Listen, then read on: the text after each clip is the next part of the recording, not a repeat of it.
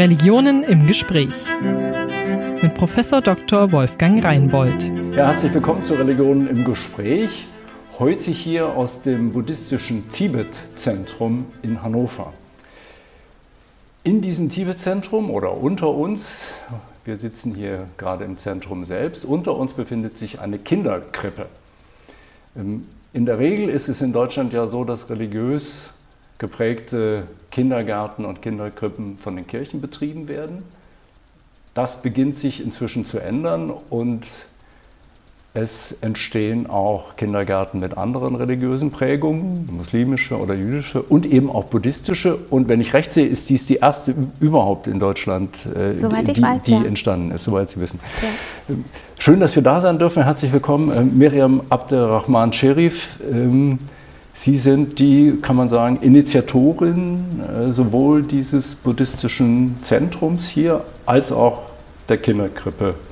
Genau. Ähm, über die wir dann sprechen werden. Genau, beim Tibet. Ich leite als erste Vorsitzende das Tibet-Zentrum und ich bin die Leiterin der Lotus Kinderkrippe. Ja. ja. Schön, dass wir da sein dürfen. Danke. Äh, ein paar Worte zu Ihnen. Sie, Sie sind gebürtig aus, aus Addis Abeba, sind dann genau. Äthiopien, sind dann mit fünf nach Deutschland gekommen? Genau. Ja, ähm. mein Vater ist Äthiopier, meine Mutter ist Deutsche, Berlinerin. Ja. Ja. Und äh, meine Eltern haben sich in Deutschland beim Kunststudium kennengelernt, sind dann nach Äthiopien zurückgereist. Also mein Vater zurück, meine Mutter ist mitgegangen, haben dort elf Jahre sehr glücklich gelebt. Beide sind Künstler, beide haben Malerei studiert. Mhm. Mein Vater ist Professor an der Kunsthochschule in Addis Abeba. Meine Mutter hat dort an einer deutschen Schule Kunst unterrichtet und das war eigentlich eine sehr schöne Zeit, bis dann der Bürgerkrieg ausgebrochen ist. Und ähm, als ich geboren wurde, 1973, war der ähm, waren schon sehr unruhige Zeiten und ähm, dann hat sich meine Mutter entschieden, mit uns Kindern, ähm, als es sehr schlimm wurde, Äthiopien zu verlassen. Zurück. Schweren Herzens. Gut, jetzt seit, seit vielen Jahrzehnten hier in der Stadt sehr aktiv, unter anderem dieses Zentrum hier initiiert, äh, auch interreligiös äh, seit Jahren unterwegs. Unter anderem, daher kennen wir uns auch, ja. Ähm, Mitglied im, im, Rat der Religionen äh, Hannovers und äh, weithin bekannt durch die Veranstaltungen dieses Zentrums hier in der Nähe des Hauptbahnhofs. Wir sind ein paar hundert Meter ja. hier weg vom Hauptbahnhof. Ja. Ähm, Nochmal zurück, diese, wir sind hier im Tibet-Zentrum, ähm, das gewissermaßen die, ja, die, die, das Fundament des Ganzen ist. Das ist entstanden 2006. Sechs. 2006. Ähm, wie, wie, wie, kam, wie, kam es, wie kam es dazu, dass dies äh, dieses Projekt hier startete oder, oder dass Sie es persönlich gestartet genau. haben? Genau, also ist es so, dass ähm, ich ja aus einem interreligiösen Elternhaus komme. Meine Mutter ist Christin gewesen, mein Vater ist Muslim ja. und ich wurde nicht getauft und meine Eltern haben immer zu mir gesagt, ähm, ich soll mir selber entscheiden, welche Religion zu mir passt und ich habe dann als Jugendliche, ähm, war ich mal im evangelischen Unterricht, war ich im katholischen Unterricht, war ich auch mal in der Moschee und habe immer so für mich gesucht, was denn jetzt für mich die richtige Religion ist und ich habe mich letztendlich dann sehr für den Buddhismus interessiert, da war ich 16. Mhm. Und es gab hier in Hannover so eine Ausstellung ähm, im Landesmuseum, ähm, da wurde das Leben des Dalai Lamas porträtiert und ähm, da habe ich mich ganz stark für Tibet interessiert. Und über Tibet kam ich dann zum Buddhismus. Und ich bin dann von meinem Taschengeld immer ins Tibetische Zentrum Hamburg gefahren. So, und das habe ich viele Jahre gemacht äh, während der Schulzeit. Und ähm, als ich dann so 20 ungefähr wurde, da habe ich gedacht, es wäre doch auch mal schön, es ist ja mühsam, immer wieder nach Hamburg zu fahren, wenn ähm, der Lehrer auch mal nach Hannover kommt. Und dann habe ich so eine kleine Veranstaltung organisiert in der Bahnhofstraße, in so, in so einer Praxis. Und da kamen aber gleich 40 Leute und dann war, wurde mir angetragen, dass es so schön sei, ich sollte es nochmal machen. Und dann habe ich das dann nochmal gemacht und dann wurde mir gesagt, mach doch einen Verein. Und das habe ich aber alles nebenbei, neben meiner ähm, Hauptberuflichkeit als Kinderkrankenschwester gemacht. Also in meiner Freizeit als das, Ehrenamt. Das hatte ich jetzt ganz vergessen, genau. Genau, das mache ich nach wie vor. Ne? Das die, die, der Vorsitz des Tibet-Zentrums Eigentlich seit 14 Kinderkrankenschwester und Erzieherin. Das, das, Davon lebe ich, genau. genau. Und alles andere ist quasi ähm, Ehrenamt. Ein, ein, Brotberuf, wie man auf Deutsch so schön sagt. Genau. Und der Rest ist Ehrenamt, ja. Genau, und dann. Ähm, das heißt also, entstanden wirklich aus so einer Idee, ah Mann, ich muss immer nach Hamburg jetzt und könnte der nicht mal kommen und dann kommt der Erfolg und dann kommen die Leute und sagen, genau, ich hatte mach niemals doch das, vor, was man in Deutschland macht, gründe einen e.V. Ja, und, und, ja. Aber ähm, ich hatte niemals vor, äh, ein Tibet-Zentrum zu leiten, also wirklich nicht. Und ähm, ich wollte eigentlich den Unterricht bekommen und das dann auch mal auf ein bisschen bequemere Art und Weise. Mhm. Und auch so, äh, meine Mutter letztendlich hat sich auch immer mehr für Buddhismus interessiert und so, dass wir nicht immer hinfahren mussten. Und es ist einfach so entstanden. Ja. Und letztendlich ist es dann wirklich groß geworden. Ja. Und das heißt was, was, wenn Sie sagen groß geworden, hier ist ja irre, irre viel entstanden. Die, die Krippe, da kommen wir noch zu, 2012. Genau. Ähm, aber nicht nur das, was, was, was machen Sie alles jetzt hier heute? Na, wir haben anfangs, ähm, hatten wir so punktuell Räumlichkeiten gemietet und dann so einen Vortrag gehabt. Und als wir dann den Verein gegründet haben, dann haben wir auch Meditationsabende ähm, veranstaltet. Und dann haben wir so nach zwei Jahren hier diese Räume in der Odeonstraße angemietet. Und dann ist langsam das Programm Programm immer weiter gewachsen. Und ähm, es hat dann auch nicht lange gedauert. Dann haben wir richtig unsere Kurse, also richtig, wir nennen das auch Studienkurse angeboten. Mittlerweile haben wir drei mit fast 300 Studierende hier bei uns. Und ähm, jetzt nach fast 14 Jahren haben wir um die 400 Veranstaltungen in der Regel in den letzten Jahren. Also teilweise mehr als zwei am Tag. Und ähm, der Bereich oder unser Programm ist immer mehr geworden, immer vielfältiger. Also wir haben verschiedene verschiedene Schwerpunkte. Das eine ist, dass wir zum Ort sein möchten, wo man tibetischen Buddhismus studieren kann ähm, auf ganz unterschiedlichem Niveau. Also man kann hier wirklich äh, buddhistische Philosophie studieren. Ähm, das ist ein Studiengang, der angelehnt ist an einen Studiengang, wie es an den Klosteruniversitäten, zum Beispiel in Seraji, ähm, das ist ähm, die Exiri, da ist, gibt es das größte Kloster der Gelugpa-Tradition, so wie es dort unterrichtet wird. Und dadurch, dass wir hier einen ständigen Lehrer haben, einen Mönch, der auch Gesche ist, Gesche ist man, wenn man um die 23 Jahre an der Klosteruniversität studiert hat, dann kann man am Ende also so eine, eine Art äh, Professor. Genau, dann so, kann man ja. am Ende eine Geshe Larampa Prüfung machen. Das schaffen nur die besten Mönche. Mhm.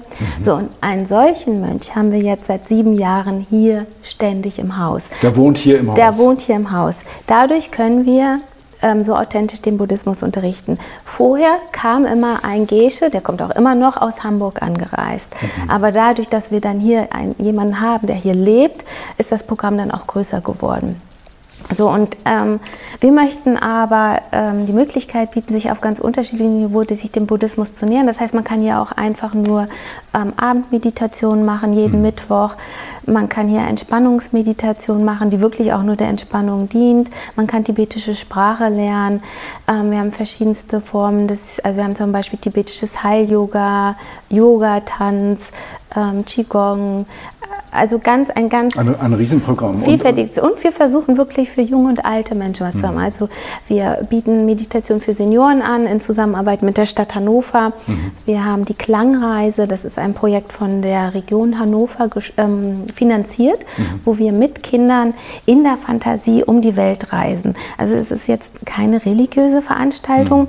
aber es ist eine Veranstaltung, die sehr weltoffen mhm. machen soll und wo wir ähm, durch Klang, durch Tanz, durch Sinneswahrnehmung, mhm. durch Kunst mit den Kindern in die verschiedenen Länder ja. in der Fantasie reisen.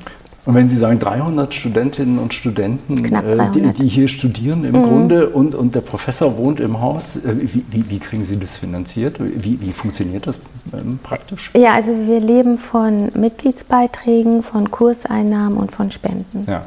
So, das ist das. Und wir haben halt ein, unsere Bürokraft ist angestellt, mhm. der Lehrer, die Übersetzerin und ganz viel ehrenamtliche Power. Ne? Meine ja. Arbeit ist ja ehrenamtlich und von ganz vielen anderen auch. Ja. Informatiker haben wir noch, äh, Grafikerin, die auch ein Gehalt bekommen. Ansonsten ist alles andere ehrenamtlich. Ja. Also eine, eine ungeheuer große Geschichte, die hier entstanden ist, im Grunde aus der, aus, dem, aus der Grundfrage, warum muss ich eigentlich immer nach Hamburg fahren, um, genau. um dort am tibetischen Zentrum. Wie, wie ist es bundesweit, wenn, wenn wir das mal in den Blick nehmen? Hannover ist, ist eines der wesentlichen buddhistischen Zentren in Deutschland. Kann man, kann man das so sagen inzwischen? Oder? Eines, ja. Es gibt ja. natürlich das tibetische Zentrum Hamburg. Ja.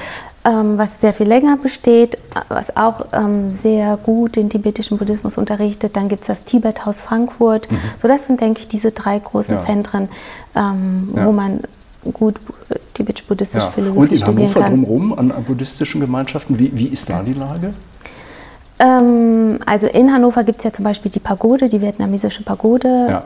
Ähm, dann gibt es ja in Hannover noch ähm, thailändischen Tempel. Mhm. Dann äh, gibt es noch eine Gemeinschaft, die sozialen Buddhismus ausübt. Mhm. Äh, dann gibt es, glaube ich, noch kleinere Gemeinschaften, auch aus der Kagü-Linie. Ähm, wo wirklich auch Mönche leben, ist, sind, denke ich, jetzt hier in Hannover Umfeld halt die Pagode oder der thailändische Tempel. Ansonsten wüsste ich nicht, dass wirklich ähm, auch mhm. Mönche Und Zen-Buddhismus gibt es auch noch? Zen-Buddhismus ja, gibt es ja. natürlich auch. Ja, ja auch in Hannover natürlich. Mhm. Also ein, ein, buntes Feld auch hier entstanden äh, und das Tibet-Zentrum als ein, ein großer Spieler inzwischen in, ja. diesem, in diesem Feld, ja. Genau, also es hat sich dann auch so ergeben, dass wir sehr viele Schulklassen hier haben. Wir mhm. haben im Jahr um die 1000 Schüler, ah, die ja. zur Führung hierher kommen. Ähm, Lehrerfortbildung haben wir. Ähm, wir haben viele Erzieher, die auch hierher kommen, um sich das Zentrum und auch die Kinderkrippe anzuschauen. Ja. Ähm, ja, und der interreligiöse Dialog ist ein großer Schwerpunkt geworden. Dadurch, dass wir ja seit mehreren Jahren im Forum der Religionen sind, dadurch, dass ich im Rat der Religionen bin. Das war aber vom ersten Tag eigentlich ein Anliegen von mir. Also ich habe gedacht, wenn ich es schon mache, dann möchte ich mich auch für den interreligiösen Dialog einsetzen. Und ähm, wir haben die am Anfang selber organisiert. Also ich hatte, es gab am Anfang noch nicht so die Verbindung zum Haus der Religion. Das hat sich zum Glück ja dann nach ein paar Jahren ähm, ergeben. Ja, spannend. Äh, Kinderkrippe ist unter uns 2012 entstanden. Auch, auch dazu gibt es eine Geschichte. Ähm, geht das so ähnlich? Dass, ich bin fast geneigt zu fragen, dass Eltern fragen, sag mal, habt ihr nicht auch was für die, für die ganz Kleinen? Wie, wie, wie, wie kam es dazu? Na, es kam ein bisschen, glaube ich, aus meiner Arbeit. Ich habe ja Kinderkrankenschwester gelernt. Ich habe 13 Jahre auf der Kinderkrebsstation gearbeitet, in der MH auf der Onkologie und auch auf der KMT-Station und ich hatte immer das Bedürfnis das, mehr. Das müssen Sie erklären, KMT? Knochenmarkstransplantationsstation. Ah, okay. Und ähm, eine sehr schöne Arbeit, aber auch eine sehr belastende Arbeit. Und ich hatte immer das Gefühl, ich möchte mehr mit den Kindern machen. Es gab mhm. eine Erzieherin bei uns auf Station, die habe ich immer so ein bisschen beneidet. Die hatte, konnte sich mit den Kindern richtig beschäftigen. Wir waren mehr für die Therapien, eine sehr komplexe Therapie in der Onkologie. Mhm. Ähm, unglaubliche Verantwortung. Ähm, aber ich hatte das Gefühl, ich möchte irgendwie mehr. Und dann hatte ich das Glück, dass der Präsident der Medizinischen Hochschule eine Schwester gesucht hat für äh, den Kindergarten, für die Krippe. Er wollte, ich habe auch viele Jahre auf der Lebertransplantationsstation für Säuglinge gearbeitet und er hatte so die Idee, dass es eine schöne Kombination ist aus einer Kinderkrankenschwester und einer Erzieherin. So, und er hat dann das wurde an mich herangetragen, dann habe ich mhm. mich beworben, dann kam ich zum Präsidenten ins Büro und der hat mich dann genommen und dann konnte ich ähm, berufsbegleitend die Ausbildung zur Erzieherin machen. Und dann habe ich in der MH als Erzieherin gearbeitet und äh, da hat sich so der Wunsch bei mir entwickelt, es ein bisschen anders noch zu machen. Und dann, als ich dann fertig war, ähm, war es so, dass bei uns unten die Räume ähm, frei wurden. Und dann habe ich die Lotus Kinderkrippe gegründet.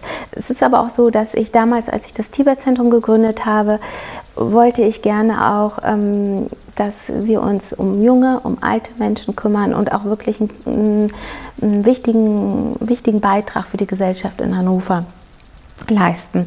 Und das hat sich eigentlich dann auch erfüllt, so dass wir wirklich auch was für die alten Leute hier haben, für die jungen Leute und jetzt mhm. auch für die Obdachlosen. Also die Krippe entsteht 2012. Jetzt, sie ist buddhistisch geprägt oder wie, wie würden Sie es sagen? Muss ich, muss ich Buddhist sein, um mein Kind hier anmelden zu können? Wie, wie, wie läuft das? Ähm, nein, muss man nicht. Das Besondere an der Krippe ist, dass sie nicht rein buddhistisch ist. Also das Konzept ist wirklich so, dass es gewollt ist, dass nicht nur Kinder aus buddhistischen Elternhaus da mhm. anwesend sind, sondern es ist wirklich möglichst geteilt. Die Hälfte der Kinder kommt aus einem buddhistischen Elternhaus, die andere Hälfte nicht. Wir haben sehr viele Anfragen von Kindern aus vietnamesischen Elternhäusern, weil einfach sehr viele Vietnamesen hier in Hannover leben. Wir haben jetzt auch ein tibetisches Kind, chinesisches Kind, aber auch russische, russische Eltern, die Buddhisten sind, italienische Eltern. Eltern oder auch Deutsche. Die andere Hälfte der Kinder kommt aus einem nicht buddhistischen Eltern. Es soll wirklich gemischt sein. Und auch, ähm, das unterscheidet sich vielleicht auch ein bisschen von anderen religiösen ähm, Kindertagesstätten, dass es wirklich gewollt ist, mhm. dass ähm, es keine reine buddhistische Einrichtung ist. Ja. Und auch die Erzieher sind gemischt. Es gibt Erzieher, die sind Buddhisten, aber wir haben auch zum Beispiel eine Muslima bei mhm. uns, mhm. ähm, ja, die ja. bei uns arbeitet. Eine dumme Nebenfrage, wie, wie wird man Buddhist? Also erstmal entscheidet man das für sich selber, ja. dass man ähm, jetzt so in meinem Fall, ne, weil man nicht gebürtige Buddhistin ist, ähm, dass man sich damit beschäftigt, dass man innerlich so den Wunsch spürt, das ist der Weg, den ich gehen möchte. Und ähm, wenn man sich dann sicher ist, dass das der richtige Weg ist, dann macht man das meist, geht man meistens zu einem Lehrer. Und dann mhm. gibt es ein Ritual, das heißt Zufluchtnahme. Und das spricht man vor einem Lehrer, das kann man natürlich auch einfach für, sich selber machen. Das heißt, man, man sagt, dass man Zuflucht nimmt vom Buddha, vor seine Lehrer und vor der geistigen Gemeinschaft. Und dann kann man sagen, ist man Buddhist. Hier bei uns ist das so ein Ritual, kriegt man auch so ein kleines Zufluchtsheft und es gibt einen Namen, einen neuen Namen, mhm. den man nicht mhm. im weltlichen Leben benutzt, aber so ja. einen Dharma-Namen. Ja. So nennt es man offiziell Buddhist. Aber die, man ist aber auch schon vorher Buddhist, ja, wenn man für sich entscheidet, das ist der richtige Weg. Mhm. Wir sind aber, es ist aber so, dass wir mit der mit der Gabe der Zufluchtnahme hier sehr zurückhaltend sind. Also ähm, das ist eigentlich traditionell für den Buddhismus, dass wir nicht das Anliegen haben zu missionieren, mhm. sondern ganz im Gegenteil. Also wir glauben, dass das eher nicht fördert, dass wir empfehlen eher in der Tradition zu bleiben, in der man aufgewachsen ist. Mhm. Wenn man aber wirklich ein ganz starkes Bedürfnis hat, sich mit dem Buddhismus zu beschäftigen, gut, dann sind wir da, dann kann man das hier gerne machen. Und wenn man wirklich über einen langen Zeitraum sich sicher ist, man möchte Buddhist werden, dann kann man das hier bei mhm. uns werden.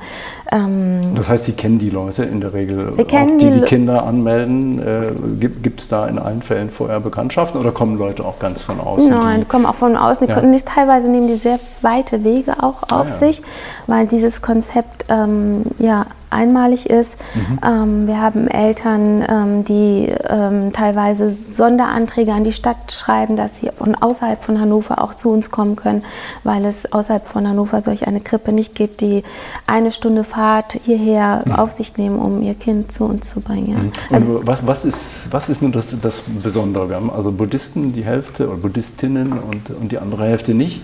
Äh, was ist an dem, an dem Konzept äh, also, so attraktiv? Oder genau, es ist angelehnt an die buddhistische Ethik, aber wir sind keine wirklich religiöse Kita. Also wir machen keine Tischgebete. Mhm. Ähm, ich denke, wir sind sehr viel weniger religiös als zum Beispiel andere religiöse Kitas. Das Besondere ist, dass wir versuchen, einen sehr liebevolle, mm, achtsamen Umgang mit den Kindern zu haben.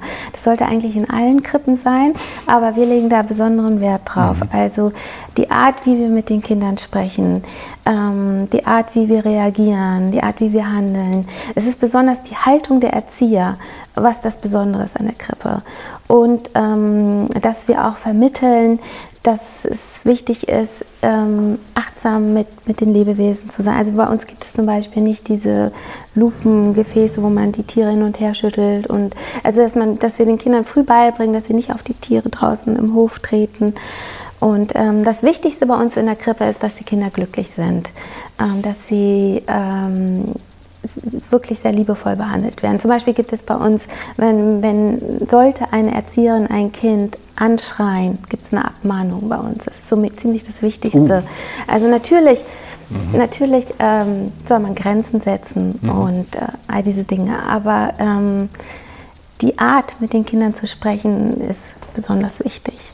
Und das, ich, ich habe zwei Fragen jetzt. Das erste, Achtsamkeit ist ja nur so ein Wort, was wirklich, ein, ich glaube, ein, darf man sagen, ein, ein Modewort geworden ist. Ja. Ich lese es in, in, jeder zweiten, ja. in jeder zweiten Rede, auch von Leuten, die noch nie glaube ich, was von Buddhismus gehört haben, kommt es vor. Also es wandert so ein in den normalen deutschen Sprachgebrauch, auch in den kirchlichen Sprachgebrauch. Auch dort staunt man, wie viel plötzlich achtsam äh, gemacht wird. Was ist der spezifische buddhistische Sinn dieses Wortes? Kann man das, kann man das kurz sagen? Ja, ich denke, das Wichtigste ist, dass man sich bewusst ist, was in dem jeweiligen Moment im eigenen Geist passiert.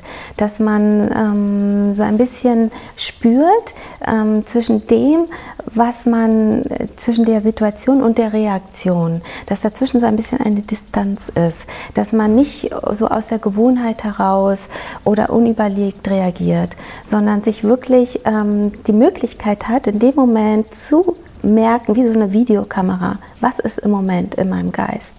Und, ähm, also wie so ein Reflexionsschritt. Ich trete nochmal zurück, bevor ich denke nochmal, bevor ich reagiere. Genau, genau, genau. Ich stehe im Stau und genau. Das heißt nicht, dass man sage Moment, nee. Genau, das heißt nicht, dass man irgendwie langsamer reagiert oder ja. so, sondern ähm, sich darüber bewusst ist, was gerade im Geist passiert und dementsprechend das ein bisschen steuern kann. Ja.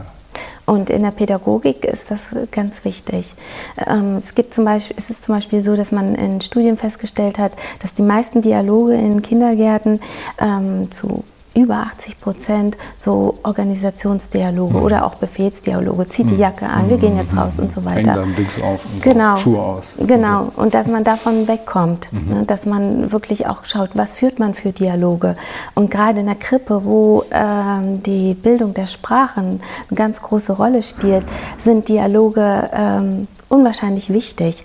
Und ähm, wir versuchen nicht nur bewusst die Dialoge zu führen, liebevoll die Dialoge zu führen, sondern auch ähm, die Kinder zu inspirieren, also indem wir ähm, sie ermutigen, durch die Dialoge auch weiterzudenken, Impulse zu setzen. Also einfach die Achtsamkeit auch auf die ständigen Dialoge zu setzen. Mhm. Und ähm, ja, das ist. Gibt es da Trainings oder sowas? Ich stelle mir gerade vor, wenn ich jetzt überlege, ich versuche achtsamer zu sein. Wie, wie, wie, lerne ich das? Wenn Sie sagen, man muss, man denkt im Grunde, aber man wird nicht langsamer. Das muss man doch üben, oder? Ja, oder das wie, ist ein, ein, ein Riesenkomplex. Mhm. Wir gehen da eigentlich von verschiedenen Richtungen an. Also zum einen gibt es bei uns schon Erzieher, die auch ähm, sich damit beschäftigen, mhm. die auch Meditation machen oder auch Achtsamkeitsübungen. Aber natürlich nicht alle, weil wir sind ja nicht nur Buddhisten buddhistische ja. Erzieher. Ähm, eine andere Möglichkeit ist natürlich, dass man sehr viel beobachtet, dass man regelmäßige, viele ähm, äh, Dialoge, also Austausch hat mhm. zwischen den Erziehern. Also wir haben zweimal die Woche Dienstbesprechungen, wo es auch darum geht, wie mit den Kindern gesprochen wird, wie die Kinder sich verhalten, ja. beobachten, Austausch und ähm, wirklich auch äh, Fortbildung, also ähm, wie man richtige Dialoge führt, da gibt es wunderbare Fortbildungen auch zu. Und gerade mhm. wenn man auch die Kinder ähm, zum Forschen, zum Nachdenken, zum Hinterfragen animieren möchte, mhm. ähm, das kann man sehr gut lernen. Also gibt es zum Beispiel auch das Haus der kleinen Forscher, was da auch Ansätze hat, die unseren ganz entgegenkommen. Ähm, das kann man alles wunderbar kombinieren. Ja, und es gibt ähm, wirklich auch Forschung, wo man festgestellt hat, dass man in den frühen Jahren, also jetzt im Krippenalter, die Kinder motiviert zum Hinterfragen, zum Nachdenken, immer wieder Impulse setzt, zum Weiterdenken, dass das sich auswirkt auf die Schulzeit bis ins mhm. Erwachsenenalter. Das sind Anlagen, die man, das ist wirklich auch wissenschaftlich bewiesen, das sind Anlagen, die man legt, mhm. ähm, die große Auswirkungen haben. Und ich bin sowieso davon überzeugt, dass ähm, die Krippenzeit eine der wichtigsten Zeiten im, im, Leben ja. ist. Also ja. sagen ja auch die Neurowissenschaftler, mhm. da werden die Synapsen gelegt. Da, also mhm.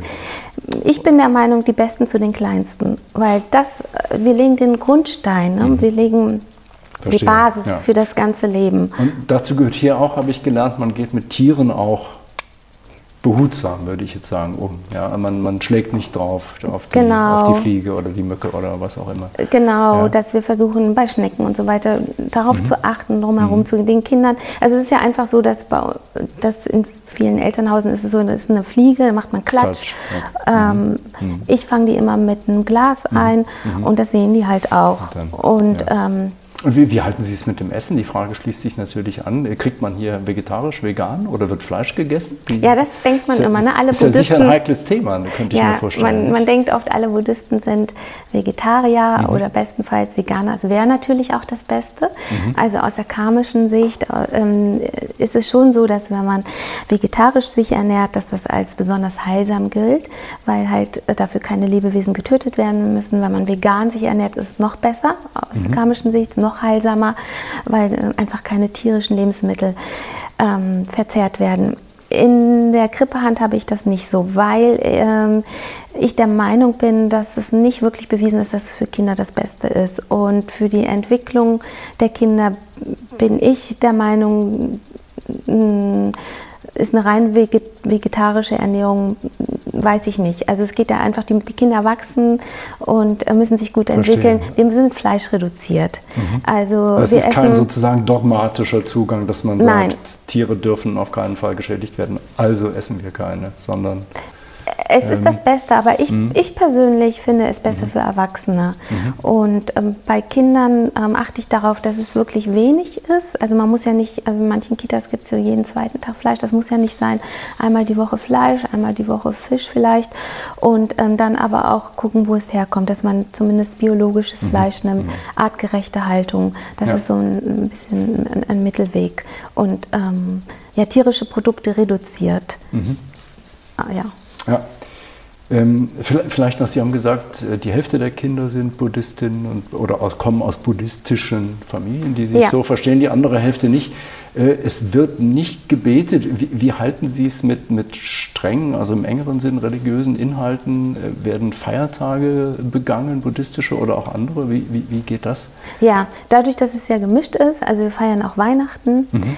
Ähm, wir haben auch eine Krippe, die dann Weihnachten aufgestellt wird. Wir gehen in die Marktkirche ähm, jedes Jahr und schauen uns diese schöne große Krippe in der Marktkirche an, ähm, weil sind ja nicht alle Kinder Buddhisten. Und äh, wir feiern aber auch Wesak äh, ein bisschen. Also das spielt auch eine Rolle. Also wir versuchen wirklich die Feiertage der Kinder aufzunehmen, die bei uns in der Krippe betreut und werden. Und die, die äh, Weihnachten feiern heißt dann mit, dem, mit den christlichen Kindern oder, oder nee, im zusammen. Grunde alle zusammen? Es ist ja. ja. so, dass auch die buddhistischen Kinder hier in der hm. christlichen Kultur aufwachsen. Hm. Und ähm, ja, deshalb spielt das auf alle Fälle auch eine Rolle. Das sollen sie auch kennenlernen. Und ähm, ja, selbst ich feiere immer äh, ein bisschen Weihnachten, weil ähm, ich habe viele Familienangehörige, die Christen sind. Und ähm, ja, insofern bei meinen Schwiegereltern ist auch ein schöner Weihnachtsbaum und da wird über Weihnachten gesprochen. Also ja. Und das ist so ein respektvolles Gucken, was die anderen machen und sich irgendwie drauf, drauf einlassen. Oder wie, wie würden Sie es beschreiben? Ja, genau. Also mhm. das ist einfach ein Bestandteil der Kultur hier in Deutschland. Mhm. Und ähm, also ich gehe jetzt nicht aber an Weihnachten in die Kirche, aber ähm, die Familienfeste, die feiern, feiere ich dann schon mit. Mhm.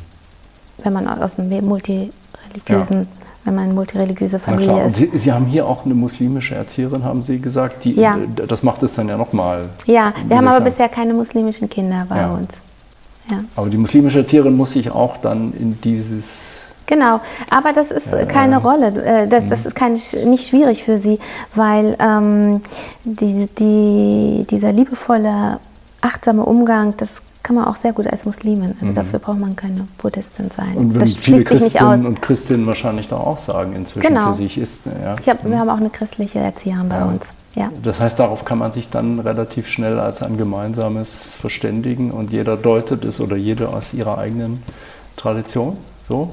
Ja, ja? genau. Mhm. Ich will, zum Schluss noch eine, eine, Frage stellen. Ähm, das ist ja nun das erste ähm, solche Modell in Deutschland buddhistisch inspiriert oder nach, nach Ihrer Kenntnis das erste, jedenfalls ein ungewöhnliches Modell. Ähm, wie ist es Ihnen ergangen, als Sie mit dieser Idee losgezogen sind und gesagt haben, ich will das machen? Wurde das willkommen geheißen oder war es schwierig? Man hört ja manchmal etwa äh, muslimisch geprägte Kindergärten oder so, dass man, dass man äh, eher Steine in den Weg gelegt bekommt. Wie, wie, wie war das bei Ihnen? Ähm, schwierig war es nicht, aber es hat lange gedauert. Also es hat über ein Jahr gedauert, weil es einfach verschiedene Instanzen laufen muss. Ich habe das im Rathaus hier in Hannover vorgestellt, aber ich glaube, dadurch, dass wir nicht rein buddhistisch sind, dadurch, mhm. dass auch nicht buddhistische Kinder aufgenommen werden, ähm, war das ansprechend für, für die Stadt. Ja. Und ich habe mich sehr gut vorbereitet. Also ich bin ähm, auch nach Indien gefahren, habe mir wirklich ähm, tibetische Kindergärten angeguckt und habe geschaut, was ist das Besondere mhm. bei denen ähm, und ähm, habe dann so einen Mittel, Mittelweg gefunden für unsere Krippe. Vielen Dank für diesen, für diesen Einblick in die, in die Lotus-Kindergrippe in Hannover und äh, alles Gute weiter Gerne. für das Tibet-Zentrum und diese Grippe. Gerne. Danke. Religionen im Gespräch. Eine Produktion des Evangelischen Kirchenfunks Niedersachsen-Bremen.